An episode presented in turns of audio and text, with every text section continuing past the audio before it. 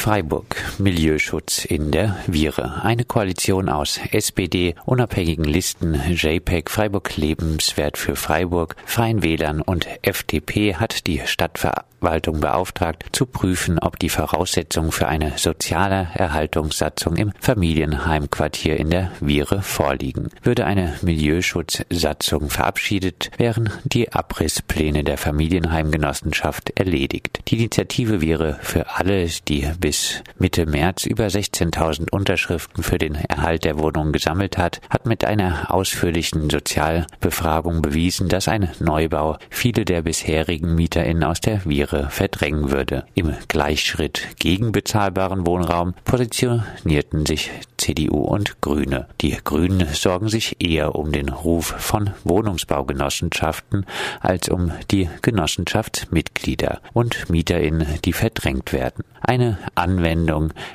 der sozialen Erhaltungssatzung auf Projekte der Freiburger Wohnungsbaugenossenschaften lehnen die Grünen generell ab, weil die Genossenschaften ihrer Meinung nach dadurch unter den Generalverdacht der Mietervertreibung gestellt würden. Freiburg Privatisierung von Wohnraum.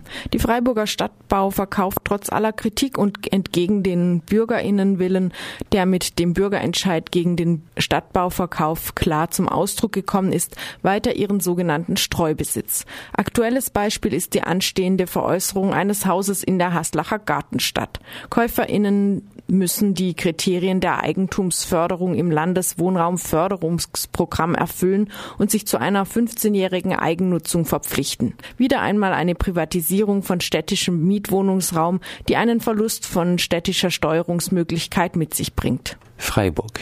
Immobilienbericht. Der Markt versagt. Die Nachfrage übersteigt weiterhin deutlich das Wohnraumangebot, erklärt der aktuelle städtische Immobilienbericht. Trotz weiterhin riesiger Nachfrage ging die Zahl an Wohnungs- bzw. Hausverkäufen 2017 um fast 500 im Vergleich zum Vorjahr zurück. 2368 zu 2845 2016. Trotz der knappen Flächen und des Bedarfs an bezahlbaren Wohnraum wurden auch 2017 noch 37 Bauplätze für Ein- und Zweifamilienhäuser gehandelt. Die Verkaufspreise steigen und steigen. Es gab 2017 keinen einzigen Erstverkauf unter 3500 Euro pro Quadratmeter mehr.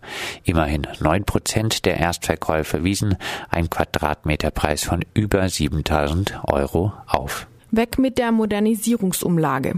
Mit der sogenannten Modernisierungsumlage können Vermieter jährlich 11 Prozent der Modernisierungskosten auf die Miete umlegen. Bedeutet, innerhalb von neun Jahren hat der Vermieter die Kosten wieder drin. Die erhöhte Miete bleibt aber natürlich bestehen. Für die MieterInnen bedeutet das in der Praxis Mieterhöhungen von 10 bis 300 Prozent. Um diese Geldscheffelmethode anwenden zu können, wird dann zuvor gerne mal auf Instandhaltungsmaßnahmen, die eigentlich mit der Miete mitbezahlt werden, verzichtet. Eine Petition auf Change.org fordert nun die Abschaffung dieses Verdrängungsinstruments. Finnland Obdachlosigkeit abgeschafft. Seit 2008 gibt es in den zehn größten finnischen Städten das Housing First Programm. Mit dem Programm, das in enger Kooperation zwischen NGOs und Regierung abläuft, ist die Straßenobdachlosigkeit in Finnland de facto überwunden worden. Vor anderen Hilfsmaßnahmen erhalten Obdachlose erst einmal eine dauerhafte Wohnung, um so die notwendige Basis zu haben, um die restlichen Probleme lösen zu können. Statt Massenschlafsaal gibt's jetzt etwa 35 Quadratmeter pro Person mit Bad und Küche. Um den Bedarf an zusätzlichen Wohnraum zu decken, wurden neue Häuser mit Hilfe von günstigen staatlichen Anleihen gebaut und private Häuser aufgekauft. Hier zahlt die finnische Lotterie die Hälfte des Kaufpreises. Der Rest wird kreditfinanziert und später durch die Mieteinnahmen abbezahlt. Aber die gesparten Kosten übersteigen sogar noch die anfallenden Kosten. So gibt es durch Housing First deutlich weniger ärztliche Notfälle, deutlich weniger Polizeieinsätze und deutlich niedrigere Kosten im Justizsystem. 80 Prozent der Obdachlosen schaffen es nun, ihre ihre neue Wohnung zu behalten. Der Rest kommt erneut in das Housing First Programm. Profit mit mieser Flüchtlingsunterbringung. Das Unternehmen European Home Care übernimmt auf April die Trägerschaft des Freiburger Flüchtlingswohnheims in der Wiesenthalstraße.